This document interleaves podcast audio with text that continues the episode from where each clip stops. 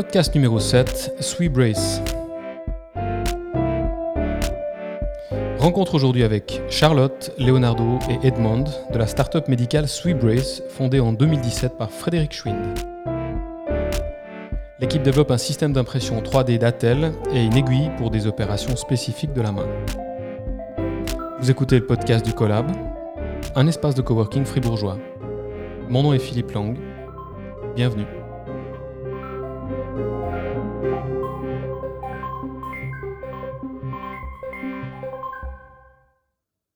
Alors Charlotte, Leonardo, Edmond, bonjour.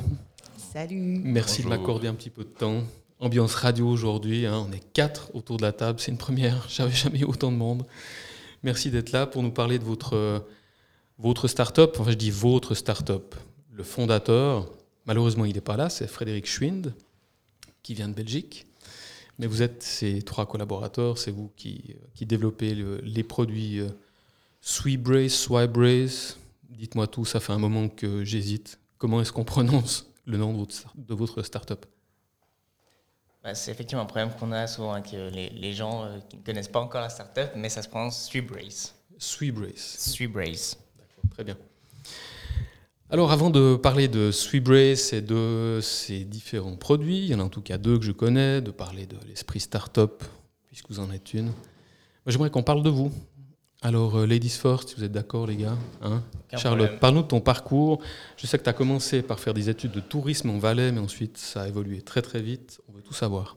Tout à fait. Donc, euh, j'ai fait un bachelor euh, de tourisme en Valais. Et à la fin de mon bachelor, euh, j'ai vite réalisé que j'avais envie de continuer avec un master. Je me suis donc inscrit au master en innovation entrepreneuriat qui était entre Lausanne et à la HEG à Fribourg. Et durant euh, mon master, j'ai eu l'opportunité de partir euh, à Boston j'ai travaillé pour euh, Swissnex euh, durant six mois et écrire ma thèse de master là-bas. Et ça a été vraiment euh, très intéressant. ça m'a vraiment donné cette envie de travailler dans un écosystème innovant. Et en fait, c'est un petit peu là déjà que j'ai commencé à suivre euh, Suibrace, parce que j'ai écrit ma thèse de master pour justement le fondateur Frédéric Schwind. Et directement, quand je suis rentrée de Boston, j'ai été engagée à temps partiel chez Suibrace en tant que mm -hmm. business développeur. Mais à côté, euh, j'ai encore deux temps partiels. Donc, une slasheuse. Une petite slasheuse, voilà. et donc, euh, ouais, j'ai deux autres temps partiels aussi en lien avec l'innovation et l'entrepreneuriat. Donc, euh, je travaille pour euh, l'Innovation Club à Fribourg, mm -hmm. que tu connais très bien, toi, Philippe aussi. Oui, je connais. Depuis plusieurs années. donc, c'est un club d'étudiants sur le campus en lien avec l'innovation et l'entrepreneuriat où on organise beaucoup d'événements, on invite des entrepreneurs, on fait des workshops pour vraiment inspirer les étudiants sur le campus. Et je travaille aussi à la HEG pour le Centre d'innovation et d'entrepreneuriat. Donc le mot innovation au centre de tout ce que tu fais professionnellement. Hein Exactement, ouais. oui, c'est ça. Slasheuse dans l'innovation, très bien. Leonardo, toi, tu es ingénieur informatique et PFL. Hein oui, c'est juste. Mais euh, ça se résume pas, tu te résumes pas à, à ce titre. Raconte-nous. Euh, alors, bon, moi, moi j'ai euh, grandi à Fribourg. J'ai fait une grande partie de ma scolarité à Fribourg. Et puis euh, ensuite, je suis parti du coup à Lausanne pour euh, étudier l'informatique. C'était pas forcément un choix que j'avais pris dès le départ. C'était un petit peu, euh, je voulais faire quelque chose de technique. J'ai choisi l'informatique parce que ça avait l'air d'avoir de l'avenir, avec la possibilité de changer, sans trop d'idées. Mais je voulais faire les PFL, du coup j'ai fait les PFL comme ça. J'ai fait mon bachelor là-bas, ça s'est très bien passé. Puis ensuite j'ai fait, j'ai continué donc mon master là-bas. En principe, les gens font, font tous ça, le PFL. -hmm. Et puis du coup, à la fin, je me suis retrouvé avec, euh, en ayant fini l'informatique, euh, voilà, à l'EPFL, avec euh, une grande, une grande composante de data science quand, quand j'ai fini. Mm -hmm. donc moi, j'ai fait tout ça tout droit. J'ai pas fait l'armée, j'ai jamais fait de, de, départ ou de voyage entre deux, donc j'ai fini assez vite.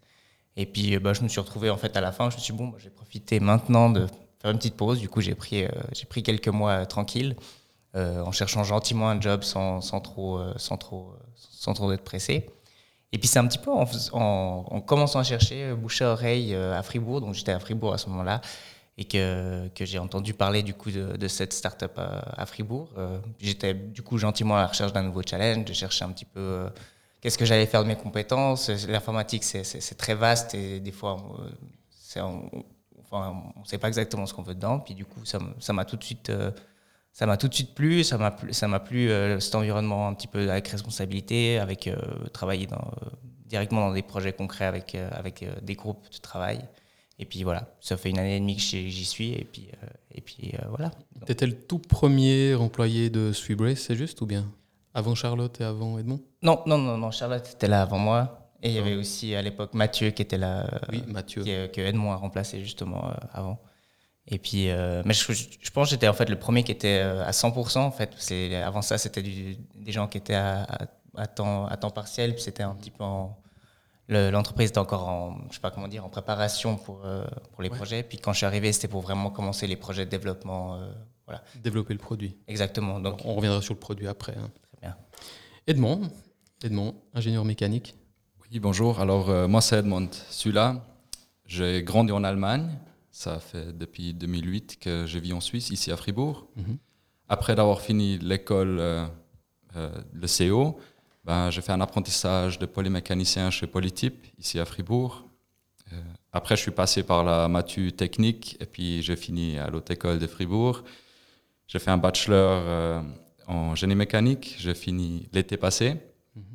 Et puis voilà, après, j'ai cherché un travail.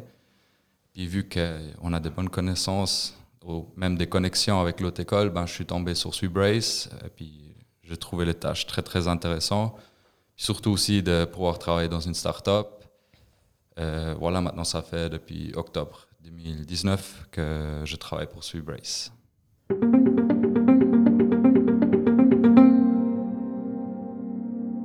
Alors votre, votre produit phare, celui dont on entend surtout parler quand on, quand on parle de Sweetbrace. C'est un produit de 3D, d'impression d'attel 3D. Charlotte, tu pourrais nous parler un peu au sens euh, général du terme de ce produit? Tout à fait. Donc en fait, on, développe des, ce qu'on appelle des attelles anatomiques d'immobilisation orthopédique, euh, spécialement pour les fractures du poignet avec toute une partie où en fait le médecin euh, va scanner le membre du patient quand il arrive avec une fracture.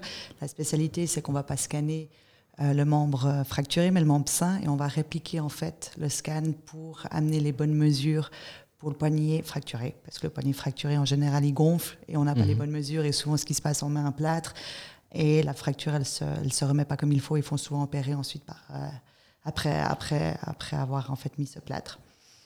Et on a toute une partie en fait avec une utilisation d'un software, mais ça c'est, je pense que je laisserai après la parole à Léo qui va un petit peu expliquer mhm. aussi comment ça fonctionne, et avec une impression 3D, et le patient va pouvoir normalement, c'est ce qu'on prévoit après quelques heures déjà, avoir son attel euh, à l'hôpital directement après, après la fracture. Sur mesure, euh, exactement euh, à l'image du bras, même si celui-ci est cassé, peut-être même boursouflé, puisque je crois, ben, tu vas nous en parler, on scanne le membre miroir, c'est ça? Dans le développement en fait de, ces attelles, on a, commencé par construire une base de données en fait de, bras en 3D. En fait, il y a des gens qui sont venus, on a scanné les gens un à un dans différentes positions, euh, leurs deux bras. Et puis de ça, le but, c'est de pouvoir prendre euh, justement des données euh, mathématiques, statistiques, pour pouvoir comparer les, bras, le bras droit, le bras gauche, les, les, différences, les différentes positions, pour pouvoir justement créer après un modèle un modèle mathématique euh, des bras pour pouvoir justement ensuite euh, transposer et puis prévoir un petit peu gonflement et puis euh, adapter des générations d'attelles à différents bras puis à des bras qui sont, qui sont blessés. Voilà. Vous avez une. Comment fonctionne le système? Après, je ne sais pas si tu peux pas révéler des secrets de fabrication. Hein. tu me dis si ça va trop loin, si je vais trop loin dans mes questions, mais vous avez genre un, un modèle d'attel typique que vous déformez en fonction du bras de la personne, ou alors vous, vous calquez vraiment euh, le modèle 3D sur le, scan qui est fait de l'avant-bras de la personne euh, accidentée? Euh, alors, c'est encore un projet qui est en cours et il y a différentes pistes, on a différentes techniques. Donc, c'est mhm. intéressant que tu cites les deux parce qu'effectivement, c'est deux pistes qu'on suit en parallèle. donc, nous, dans, ce projet-là, en fait, on ne on on travaille pas seul. On a des, instituts de recherche, en particulier l'IDIAP à Martigny qui travaille avec nous. Et euh, eux, justement, avec eux, on travaille sur, euh, sur, sur, ces deux pistes, donc euh, justement sur une, des déformations d'attelles préconstruites mhm. sur des bras similaires aux, bras sur lesquels on veut mettre une attelle pour adapter, juste déformer légèrement l'attelle pour pouvoir l'adapter au, nouveau bras. Mhm. ou une technique qui est plus, disons, entre guillemets, traditionnelle, parce que c'est comme ça que ça se fait à l'origine pour créer des attelles mhm. Sur mesure automatiques, c'est d'avoir un peu des points de repère dessus, et puis de, avec ces points, de, tirer des lignes et puis créer une attelle sur, sur, sur ce modèle 3D. Mhm. Quelqu'un qui aurait un bras très très particulier, par exemple, une forme très particulière, avec cette deuxième méthode, euh, on pourrait lui développer une, une attelle qui lui correspond parfaitement. Bon, on espère, on espère. On est, alors, on est aussi sur une phase de test, hein, donc euh, c'est vrai que ça marche très très bien euh, sur des bras qui se ressemblent, des bras qui ont les mêmes positions, sur des bras qui sont pas cassés, parce que finalement nous, quand on fait des tests sur les, bases de données, c'est des bras qui n'ont pas été blessés. Et puis c'est pour ça qu'on a un deuxième partenaire qui est qui est parce qu'on veut justement mhm. pouvoir euh, tester ça sur des, bah, d'abord sur des gens qui sont d'accord, euh, qui font pas partie du projet et qui sont d'accord de, tester ces attelles, et en deuxième partie sur, euh, sur des gens qui auraient des fractures qui sont, et qui seraient d'accord de, de tester ça sur, pour, pour, eux. Mhm. Pour ce projet, vous avez reçu le soutien du canton de Fribourg, hein, avec Site Capital. Si je ne me trompe pas, il y a InnoSuisse aussi qui vous a suivi dans un projet InnoSuisse. Euh, vous pouvez me parler un petit peu de cette recherche de fonds que vous avez fait euh, au niveau du canton et, de la Confédération? Alors, euh, donc on a reçu surtout de l'aide de la promotion économique fribourgeoise. Mhm. Site Capital, c'est pour notre autre projet, qui est les aiguilles. On en parlera sûrement après. Et ben, c'est vrai qu'on a voulu au tout début euh, chercher euh, des financements à Fribourg parce que vu qu'on vient de Fribourg, que la start-up est à Fribourg, euh, on a commencé d'abord à chercher localement où est-ce qu'on pouvait avoir du soutien, de l'aide. Ça nous a énormément aidé et en parallèle, en fait, tu as mentionné InnoSuisse, donc le projet que, que Léo mentionnait avec les différents partenaires, c'est un fonds InnoSuisse que l'on a reçu il y a une année en arrière, une année et demie même déjà en arrière. Et on est plusieurs partenaires à travailler sur ce projet. Ah, Léo les a mentionnés. il y a encore en fait l'école d'ingénieurs euh, et d'architecture à Fribourg qui, qui fait, fait, partie en fait de ce projet. Ça a été une très grande aide. Hein. ça amène beaucoup de crédibilité d'avoir un projet Inno-Suisse. Et d'ailleurs, grâce un petit peu à cette crédibilité aussi d'Inno-Suisse, on va débuter l'année prochaine un projet Eurostar. Hmm. Donc, le même principe que Inno-Suisse, mais du côté, si on peut dire, pour être plus, plus facile hein, dans, l'État, mais c'est au niveau du coup européen. C'est vraiment des fonds de recherche qui permettent euh, aux startups à se développer avec différents partenariats et c'est pour toute la partie euh, recherche et développement.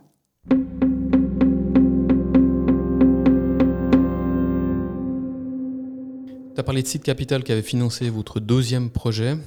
Le maître euh, absolu de ce deuxième projet, c'est surtout toi, Edmond. Oui. Alors raconte-nous sur ce projet d'aiguilles. C'est tout ce que je sais, c'est des aiguilles. Donc, les aiguilles, c'est un, un produit qu'on appelle sur nos instruments. C'est des instruments pour la chirurgie de la main.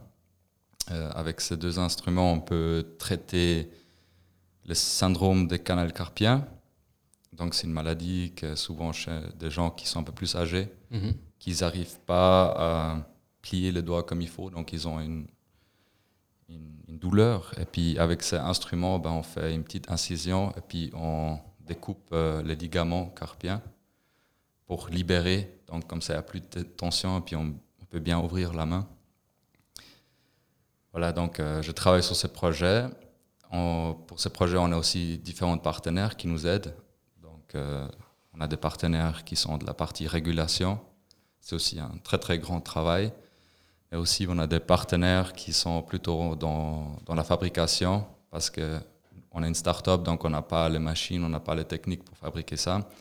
Et puis surtout que le produit il est en développement, donc, euh, on n'a aussi peut-être pas tous les outils qu'il nous faut pour le développement. Mhm. Donc, il faut splitter en deux parties euh, le développement. L'enjeu technique avec ces aiguilles, euh, c'est au niveau de la, de la production, de l'industrialisation de ces aiguilles, ou même au niveau de la conception de l'aiguille, il y a des choses un peu tricky à, à, développer? Euh, Ouais, en fait, c'est sur les deux, parce que les aiguilles, en fait, si on les voit, ils sont, c'est très très simple, mais il y a quand même des petites particularités. C'est surtout la pointe qui doit être coupant, mais aussi le manche qui doit être pas lourd, par exemple. Et puis la deuxième question, c'était. Euh, bah, L'autre question que je voulais te poser, c'est par rapport à la régulation. Tu as dit, on a un partenaire au niveau de la régulation. Tu parles bien, bien sûr de, certification dans, dans MedTech. C'est aussi un sujet que je voulais voir avec toi. Euh, je sais que c'est hyper exigeant. Hein, dans l'intérêt des, utilisateurs finaux, de ceux qui vont bénéficier de ces aiguilles. Mais raconte-nous ce, challenge de, faire certifier un produit d'une medtech Effectivement, mais juste, j'aimerais revenir encore une fois. Vous avez parlé d'industrialisation, voilà. C'est ah quand même un point qui est très important parce que si le produit il coûte beaucoup à la fabrication, ben on n'a on a rien gagné. Donc on veut quand même avoir quelque chose qui est très très simple et puis surtout fabriqué en Suisse. C'est d'ailleurs pour ça aussi. Euh, on a des partenaires euh, suisses donc, qui sont même dans le canton. Je ne sais pas si c'est important de mentionner le nom. Donc, Sentez-vous libre de les mentionner ou pas. Voilà, c'est surtout une entreprise euh, qui, se situe à Mora qui s'appelle Ruchi Technology. Donc, on a et puis pour la régulation, ben, on a aussi une autre compagnie qui nous, qui nous aide. Si je me permets de revenir sur l'autre question de la certification. Donc, euh, c'est très en fait c'est pas très facile mais il faut développer un produit médical mais c'est ce côté médical qui qui est pas si facile que ça pour aller sur le marché mhm. donc on peut pas développer un, un outil qui est utilisé pour euh, des usages médicaux ou même un, un, médicament par exemple mhm. ou aussi un vaccin parce qu'il faut déjà de être certifié par euh, ISO donc il faut avoir euh, déjà une certification de l'entreprise. ça veut dire quoi une certification? Une certification, ça veut dire que l'entreprise a mis en place certains euh, processus, comment ils, agissent, comment ils développent des instruments, comment ils produisent des instruments, etc. Et puis ça, ça doit être certifié. Donc c'est juste pour garantir que tout le membre qui travaille dans cette compagnie, ben, il suit un certain processus qui est conforme avec les standards qui ont été déterminés par euh, des commissions de, normes, par exemple. Mais d'autre côté, il faut avoir d'abord cette certification d'entreprise, mais il faut aussi certifier l'instrument même. C'est souvent le, la certification qu'on appelle CE, Confirme euh, européen, ou je sais pas. Euh, D'accord. C'est quelque chose comme ça. Et ça, bah c'est la plus exigeante, cette certification de, de l'instrument? Ouais, parce que, en fait, ça va en parallèle, mais c'est quand même compliqué parce qu'il y a beaucoup de, contraintes, par exemple, qu'il ne mhm. faut, faut pas négliger. Et puis surtout, c'est ça qu'on travaille sur ça pour l'instant. Cette certification, elle, elle certifie quoi finalement? Est-ce qu'elle certifie que les aiguilles sont fantastiques pour opérer un, un patient de son tunnel carpien? Ou est-ce qu'elle certifie qu'il n'y a pas de danger? Est-ce qu'elle certifie le, la, la, le produit, son, ses, ses, capacités à, à, aider un médecin à travailler ou elle certifie le, non-danger pour des, des patients? C'est les deux. Donc, euh, par exemple, là, euh, dans ce stade-là, on, on, travaille sur une, on appelle ça risk analysis. Donc, on va, on va lister tous les risques qui sont possibles avec euh, l'instrument. Et puis, dès qu'on a identifié tous les risques, ben, il faut trouver des mesures pour euh, protéger le patient ou même l'utilisateur, de, de, de, faire des solutions pour qu'on peut diminuer ces risques. Donc c'est un label qualité finalement aussi. Exact, Ah ouais, d'accord. Donc il y a aussi des tests qu'on fait, euh, par exemple biocompatibilité, si c'est conforme, euh, si on n'utilise pas de matériaux qui sont pas trop bien pour le corps humain. Parce qu'il faut savoir que cet instrument, il est utilisé pour traiter quelque chose à l'humain, donc il faut faire très attention c'est aussi très intention de voir maintenant sur l'état là, avec le Covid par exemple, mm -hmm. ont fait le développement du vaccin, bah, beaucoup de monde se demande ouais, mais pourquoi ça dure si long que ça? Peut-être le, le, vaccin il existe déjà, bah, mais il y a, y a, une procédure, c'est normé, il faut pas, il faut, on peut pas sauter ces étapes. Mhm. Donc c'est toute une procédure qu'il faut suivre pour garantir que si on met ces produits, parce que finalement aussi le vaccin c'est un produit qu'on met sur le marché, ben pour qu'il n'y a pas de risque, pour euh, l'utilisateur où il n'y a pas de risque pour le patient. Durée approximative d'une certification euh, CE, ISO pour un produit comme le vôtre? Léo, je te vois sourire, tu es en train de regarder Charlotte.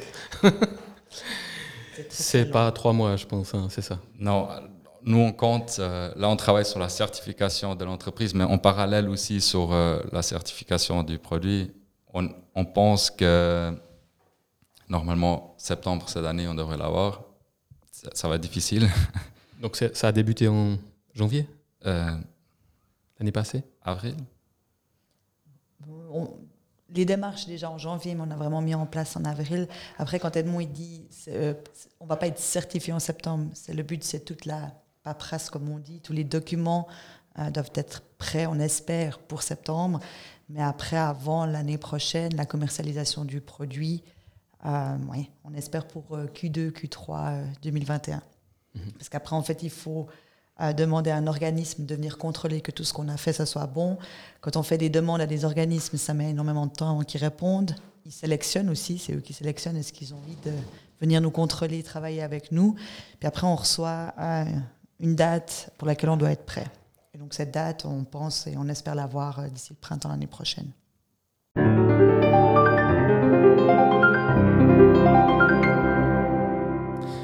Très bien, alors bonne chance avec ces deux produits, hein, le produit 3D, les aiguilles. On voit les challenges qu'il y a derrière le développement de ces produits et ces, appareils. Vous êtes pour moi euh, une, start-up au sens premier du terme. Je dis au sens premier parce que c'est un mot qui est très à la mode. J'ai lancé ma start-up, mais en fait souvent derrière le mot start-up se cache une entreprise modeste qui est gentiment en train de démarrer. Vous, c'est différent, il y a du capital risque, il y a, eu des investisseurs euh, comme euh, la Promefr, comme Inno Suisse. Vous en cherchez peut-être d'ailleurs aussi pour la suite des activités. Donc parlez-moi un petit peu de, des challenges lorsqu'on est une start-up. Il y, a, quelque chose probablement de, super excitant de faire partie d'une start-up parce que ça bouge, ça change, ça part dans tous les sens. Et en même temps, on, court, on, va dans tous les sens. Il y a y a l'aspect concurrence aussi. Est-ce que vous êtes les seuls sur ce marché? Parlez-moi un petit peu de manière générale de, de votre ressenti par rapport à cette ambiance de, start-up medtech à Fribourg, qui est quelque chose d'assez unique quand même. Charlotte. Alors, euh, bah oui, c'est vrai que c'est unique, hein, parce qu'à Fribourg, il n'y a pas énormément de medtech non plus, donc on, apprend, on, fait euh, petit à petit, et ce qui est très intéressant, tu l'as mentionné avant dans, une start-up, c'est que finalement, on est tous, euh, bah, tu as utilisé le terme slasher au début de l'émission, mais on est tous des slashers à l'interne dans la start-up, parce qu'on fait un petit peu tout à la fois. Euh, on a plusieurs casquettes. Euh, bah, comme Edmond qui travaille aussi sur la certification, euh, il est ingénieur mécanique, mais il s'est lancé dans la certification. Enfin voilà, il y, a vraiment, on, fait, on apprend beaucoup de choses, mais après ça amène aussi ces côtés très complexes parce que on apprend en fait, on va, on va en apprenant, on apprend, on, prend des décisions et on recommence. Et puis des fois ça peut être frustrant parce qu'on avance longtemps dans un projet, dans une lignée, puis finalement on recommence, euh, on ne peut pas dire tout à zéro parce que c'est un apprentissage, mais on doit, pivoter ou, faire différemment. Il y a vraiment des côtés très intéressants à ce niveau-là dans une start-up. Et, euh, bah, je vais peut-être laisser mes collègues aussi euh, donner leur. Juste avant que tu leur passes la parole, tu as parlé de pivoter, c'est un mot qui est souvent à la mode dans les start-up, enfin à la mode non, qui signifie quelque chose pour les start-up. On, on démarre avec un produit, c'est ça, et puis on, on, est au contact avec le marché, le marché nous, nous apporte quelques informations supplémentaires et puis on fait un twist du produit pour proposer autre chose. Vous avez déjà pivoté, vous, avec euh, Sweetbrace Non, pas, pas encore. Mais ça pourrait. Ça, pourrait, en fait. là, typiquement, par rapport à la telle, on est en train de, de se poser des questions parce qu'on voit que notre valeur ajoutée est beaucoup dans le software euh, que Léo aussi euh, développe. Mhm. Est-ce que potentiellement, ça pourrait être aussi une façon de pivoter et de et de se lancer vraiment dans plutôt ce software. Mais, mais encore une fois, voilà, rien n'est fait, mais on, doit être prêt finalement à pivoter. Puis, c'est pas vraiment euh, un pivot ce qu'on a fait. Je sais pas si on dit un pivot, mais c'est pas vraiment, c'est pas vraiment un pivot ce qu'on a fait. Mais au tout début, on a débuté donc avec Suibrace, avec les attelles. Et on a intégré quelques temps après ces aiguilles. Et en fait, euh, au mois d'avril, on a décidé de créer une pas une spin-off, mais de séparer en fait les deux entités mhm.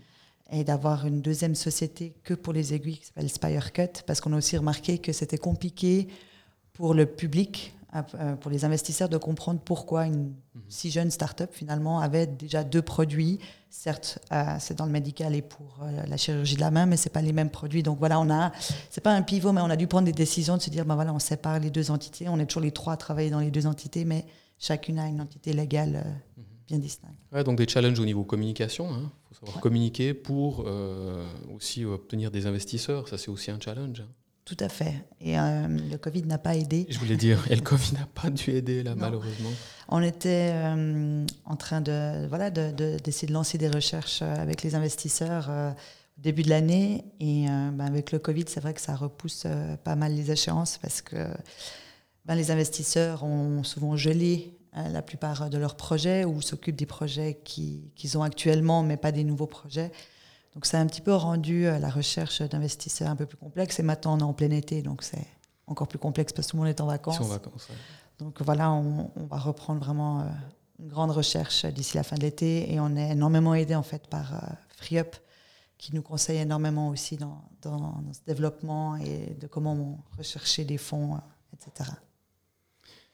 Léo, toi, de ton point de vue de développeur informatique, les, les enjeux lorsqu'on reçoit, en sortant des PFL pratiquement, la mission de développer un logiciel 3D qui scanne des bras, qui nettoie les données et puis qui imprime en 3D des attelles, ça fait pas un petit peu peur ça? Euh, Alors oui, bah, effectivement, au premier abord, ça peut être euh, très impressionnant. Mais après, bah, heureusement, on n'est pas complètement seul. Hein. donc, euh, on a mentionné plusieurs fois donc le projet InnoSuisse. On a des partenaires avec qui on, travaille. Donc, c'est pas non plus mhm. Un travail, euh, heureusement, qu'on fait totalement seul. Mais après, c'est vrai que c'est par étapes. Hein. si on prend tout d'un coup, c'est impossible à faire. Et puis, et puis voilà, ça demande un petit peu de souplesse, de s'adapter, de, chercher des technologies le plus adaptées. Et puis, je dirais qu'il y a un challenge euh, quand, on, développe en informatique, c'est de savoir euh, trouver un petit peu un, équilibre entre, rapidité et aussi sécurité, euh, intégrité du programme, que ça fonctionne. Mhm. Puis comme on est bah, des toutes petites équipes, il faut trouver un petit peu des,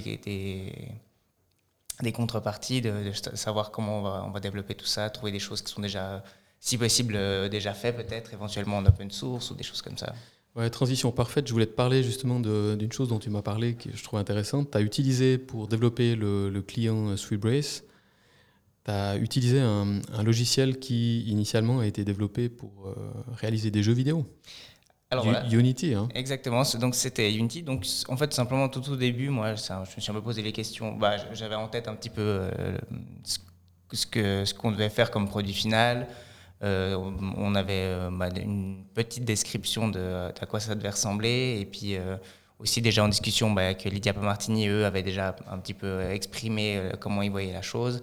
Et puis bah, quand j'ai commencé un peu à réfléchir à une, une stack de technologies qu'on allait devoir utiliser, puis c'est vrai que euh, bah nous, on allait travailler en, en édition 3D avec des, des, modèles 3D et des choses comme ça, donc ce qui est, qui est très proche finalement de, de ce qu'on peut imaginer d'un jeu vidéo. Et puis, euh, bon, dans la recherche, en fait, c'est vrai que c'était très très pratique et très, bah justement, c'était un très bon compromis en fait de, de travailler avec un, un, logiciel de jeu vidéo pour pouvoir travailler en 3D. Euh, au niveau euh, calcul proprement dit du modèle 3D imprimé en fonction des données qui ont été scannées, ça se passe en local sur une machine locale, voire même un smartphone. Hein, ils sont tellement puissants maintenant. Ou alors c'est déporté dans le cloud ou sur un serveur euh, Sweetbrace. De ce côté-là, c'est déjà quelque chose de figé. Alors non, c'est pas du tout figé, mais les, les, deux en fait, les deux fonctionnent ensemble. Pour l'instant, c'est le cas, donc les deux fonctionnent ensemble. Il y a, de toute façon, il y a toute une partie en fait qui est euh, dans le cloud, si, si on veut, donc au, niveau de, bah, des databases, l'enregistrement des, des, utilisateurs euh, et, des, choses comme ça. Et aussi, bah, du coup, au niveau de, des algorithmes, et puis, euh, par exemple, il y, a des algorithmes de nettoyage automatique qui, sont, qui fonctionnent directement sur le cloud, mmh. donc qui ne tournent pas directement sur le téléphone. Ça nous permet de gagner un tout petit peu de temps, puis aussi de faire des choses en parallèle. Et puis en général, donc il y a aussi, euh, bah, pour des questions de sécurité aussi, euh, de, de, de, garder aussi le, le garder en fait l'intelligence chez nous au lieu de les, mettre dans le téléphone directement. Ça nous permet aussi de contrôler euh, où sont les algorithmes et comment ils sont utilisés si on les garde sur le cloud chez nous. Ouais, sécurité et performance. Hein. Voilà, on peut, exactement. On peut upgrader le serveur, y mettre quelques et CPU en plus et puis avoir des, des calculs assez exigeants. Je pense à la limite de la data science que tu connais, toi, mhm. euh, qui tourne beaucoup plus vite que sur un smartphone. Exactement. Dernière génération. Puis au niveau du scaling, c'est aussi, aussi le top, hein, parce qu'il y a des outils, euh, bah, là on utilise des outils qui sont mis à disposition par Google et qui permettent de développer aussi très rapidement certaines les bases de données, euh, l'authentification. Et puis justement, si pour l'instant on développe, on, bah, on a deux, trois utilisateurs, euh, le jour où on passe à 100, on appuie sur un bouton, on demande à Google de nous donner son ordinateur et puis il n'y a, aucun problème pour faire ça. Edmond, toi, tu, tu sors de l'école d'ingénieur et puis on te balance certification ISO, CE, des aiguilles, en plus des aiguilles dans un matériel qui est qui coûte pas non plus une fortune, hein, euh, avec des, des, challenges importants. Euh, Raconte-nous comment tu as vécu ça, comment tu vis ça. Alors, euh, c'est vrai, c'était, vu que j'ai fait un apprentissage, donc j'étais dans une grande structure à Polytype, donc il y, a tout qui était déjà bien précisé, comment il faut agir. Donc quand, j'étais venu euh, chez Sweet Brace, ben, on m'a dit, euh, voilà, ça c'est nos deux produits. On travaille plus ou moins sur ça, et puis voilà, tu es seul après. Donc, comment dire, chaque jour, tu es lancé dans l'eau froide. Donc il faut toujours que... tu trouves des solutions, tu trouves des idées. Mais c'est ça aussi qui est très très bien parce que comme ça, on peut développer sa personne. On, Chaque jour, on apprend quelque chose de nouveau aussi avec les partenaires. Donc eux, ils ont beaucoup de connaissances et puis ils nous expliquent plein de, choses, surtout aussi pour la certification. Et puis c'est intéressant. Donc euh, moi personnellement, euh, j'ai l'impression que chaque semaine, chaque jour, ben, j'apprends quelque chose de nouveau. Mm-hmm. Après, c'est vrai, il faut il faut euh, aimer ça parce que c'est beaucoup de changements. Donc, euh, le jour à l'autre, ben, ça peut changer. Donc, on prend une autre piste et puis il y a des autres euh, problématiques qu'il faut, qu'il faut, qu'il faut solver. Bah, écoutez, Charlotte, Léo, Edmond, je vous remercie d'avoir participé à ce podcast, d'avoir pris un petit peu de temps nous parler de vos challenges respectifs dans l'informatique, dans la mécanique, dans le business développement plus, plus, plus, Charlotte. Plein succès pour la suite, quoi que vous fassiez. Et puis je vous souhaite une excellente journée. Merci.